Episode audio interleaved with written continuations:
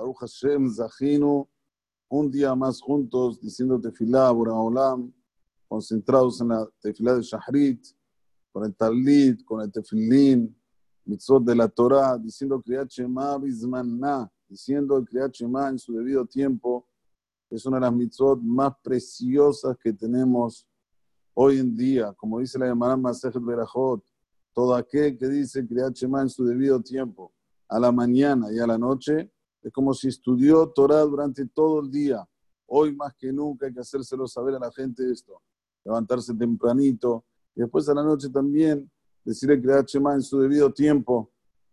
Cuando dice Kriyat Shema a la mitad antes de dormir, colocar atención e intención de que si no dijo Kriyat Shema de Arbit en su debido tiempo, que en ese momento también recaiga sobre él el Kriyat Shema de Bismaná, de hacerlo seguro que se considera antes de dormir en su debido tiempo. Como sabemos que el Kriyat de la noche va hasta la salida del alba. Entonces tenemos que acompañarnos siempre rodeados de mitzvot, que esto es lo que nos protege, esto es lo que nos da vida. Como dijimos ayer en la Gemara Maseje Tiomá, que la Gemara dice explícitamente, ¿qué es lo que da vida? Devar Elohim Hayim, lo que es las palabras divinas, lo que es la Torah es lo que da la vida verdadera. como dice el Pasuk, temas de Bekim Badunai Elohim, Hayim Kulechem Ayom. Cuando la persona se apega a Kadosh Baruchu, a la Torah de Olam, ahí sí tiene vida. Está con vida su alma, su cuerpo, su físico. Le da ganas, le da ganas de seguir adelante, de vivir, le da esa fuerza, ese coraje para seguir adelante. Por eso que los felicito a todos los presentes. Cada día y día nos debemos felicitar para poder seguir y continuar y no bajar los brazos. Saber que cada día que yo vengo y me junto junto a este grupo a decirte Filat Shahrid, estoy ganando cosas preciosísimas para este mundo y también después de los 120 años para el mundo venidero. Estamos en las dos operaciones Matot y finalizando ya el Sefer Bamidbar, como dijimos días anteriores. Hoy vamos a tocar un punto de las Masaot. Masaot quiere decir los viajes con interrupciones que hubo en el tiempo del desierto. Todos sabemos, y de esto se hacen muchos chistes, cómo puede ser que estuvieron 40 años durante eh, eh, eh, Am Israel en el desierto, en un pedazo de, superficie muy pequeño que se puede hacer en un trayecto de pocas horas. Mismo caminando, si uno va de Egipto hasta Elat, que sería ya entrando en Eres Israel, creo que le lleva, yo qué sé, un día, dos días, no más que eso, es un lugar muy próximo uno al otro. Pero igual a Kadosh Baruj hizo que el Am Israel deambule durante 40 años en el desierto, ¿solo por qué? ¿Solo por qué? Por el abón de la Shonara, por el abón de hablar mal de la tierra de Israel. Ni hablaron mal de un ser humano, ¿eh? Y la Gemara dice, sí, sobre sobre maderas y piedras, una persona habla mal, tiene 40 años de exilio, de así de estar dando vueltas. Al had kama kama, cuando una persona habla mal de un compañero o de alguien, y eso sí es la sonará, y si es Barminan, Shemra, le sacó un mal nombre, peor todavía. Si es mentira, peor todavía. Por esa persona tiene que tomar conciencia que cada vez que va a hacer algo, las consecuencias pueden ser gravísimas. Pero ¿qué hicieron? Solo hablaron, solo dijeron que vinieron, dijeron que imposible conquistarla. Por eso tenemos que darnos 40 años dando vuelta aquí. Y bueno, los, eh, las consecuencias solo las sabe Boreolam, no las sabemos nosotros. Pero si a través de la historia, nosotros sí podemos aprender la gravedad de las cosas. Eso sí podemos aprender de la Torah Akdosha. La Torah Akdosha nos va a enseñar siempre Shahor al que no te queden dudas. Bien claro, bien claro las consecuencias de las cosas negativas. Para que no digas, si me hubieran dicho y si hubiese estudiado, y si no, no, no. Shahor al ¿Qué pasa cuando una persona habla mal de una tierra y más todavía se habla mal de un compañero? Y dentro de las, las Masaot que hubo, hubo 42 partidas y, y acampamento. O sea, el pueblo de Israel, que mínimo eran 3 millones y medio de personas, mínimo, por bajo. Hay una opinión que eran 12 millones. Podemos decir la menos, la menor. 3 millones y medio de personas dando vuelta en un desierto. Tuvieron que acampar y partir 42 veces en esos 40 años. Uno ve 40 años, 42 veces, bueno, dice, está bien, más o menos por año, una por año, es difícil, no voy a decir que no, pero no es tan grave. Más grave si, si eran 80, 90, pero en verdad la Gemara dice que las masaot no eran proporcionales. En un lugar se podían quedar seis años y en otro lugar se podían quedar un mes. En otro lugar, semana. Una semana, dos semanas, arriba. Entonces ahí sí, nosotros vemos que era todo direccionado por Akadosh Baruj Pero Zohar Akadosh trae que eso no es historia. Mientras estemos en el exilio, vamos a tener la misma sensación que tuvo el pueblo de Israel cuando estaban en el desierto. En este sentido, en este sentido que nadie tiene su lugar fijo. No hay, no hay fijo. Cuando pensaban que en Alemania, después de estar durante 13 generaciones el pueblo de Israel, a la cual Berlín la llamaban la, la de Alemania, ¿eh? pensaban que ya se iban a quedar para siempre. Barminan, nosotros vimos cómo terminó eso. Si no lo vimos, nos contaron, pero estamos una generación próxima al holocausto, no estamos muy lejos, y sabemos que antes del holocausto, el judío alemán se sentía más alemán que el propio alemán. ¿Por qué? Pues ya tenía 13 generaciones ahí. ¿Y por qué más eso? Para demostrarnos que mientras estemos en el Galut, el, el tema principal que hay que arreglar es en la zona Ara.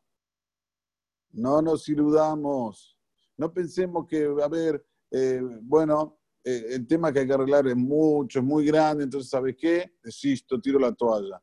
El tema principal para que volvamos a la tierra de Israel es parar de hablar la zona Ara y la zona es muy grave.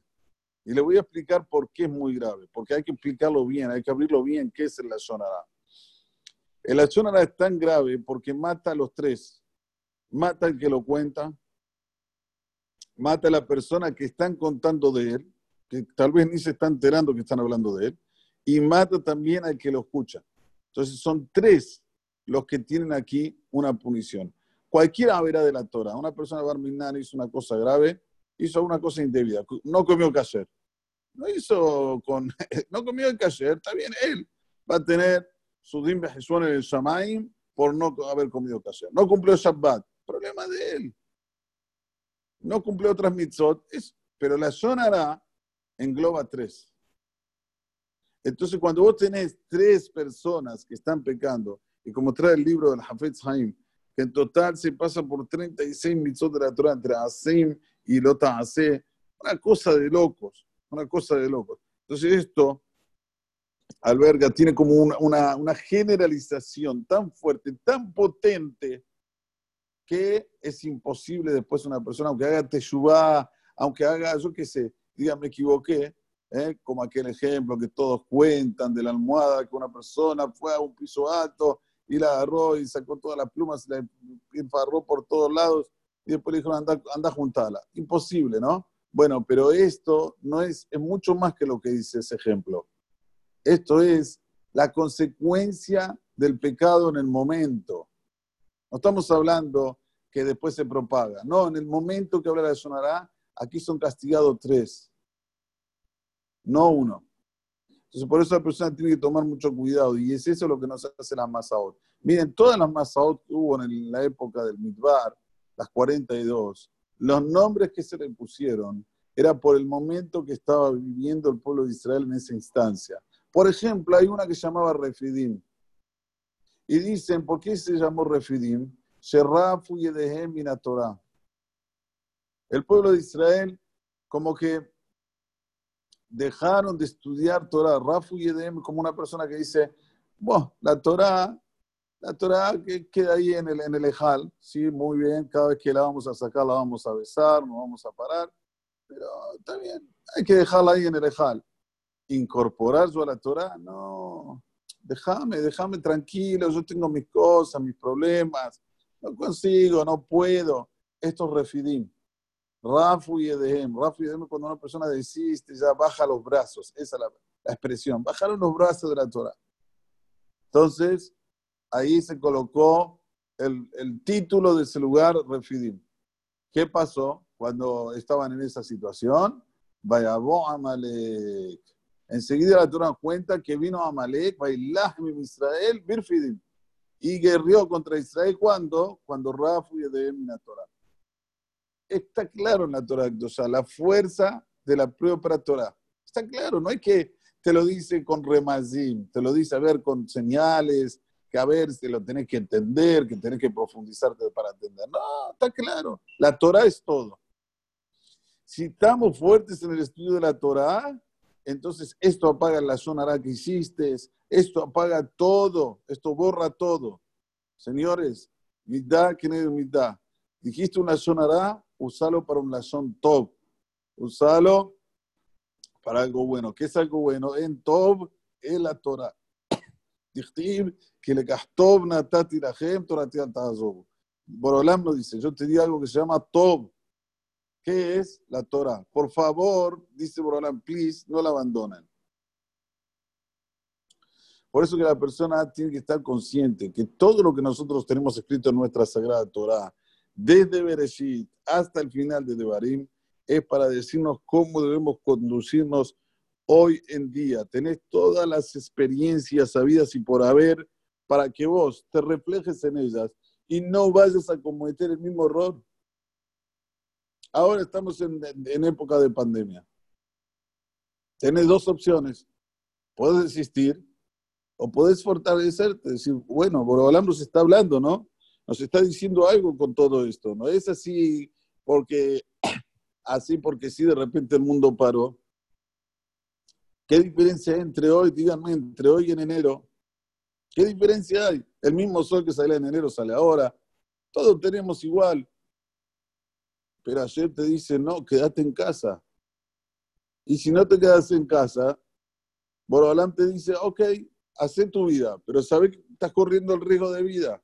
Y la persona tiene que saber que cuando él corre un riesgo de vida, él está pagando de sus zehuyot, está pagando de arriba, le borran los zehuyot que tiene. Así dice la Gemara.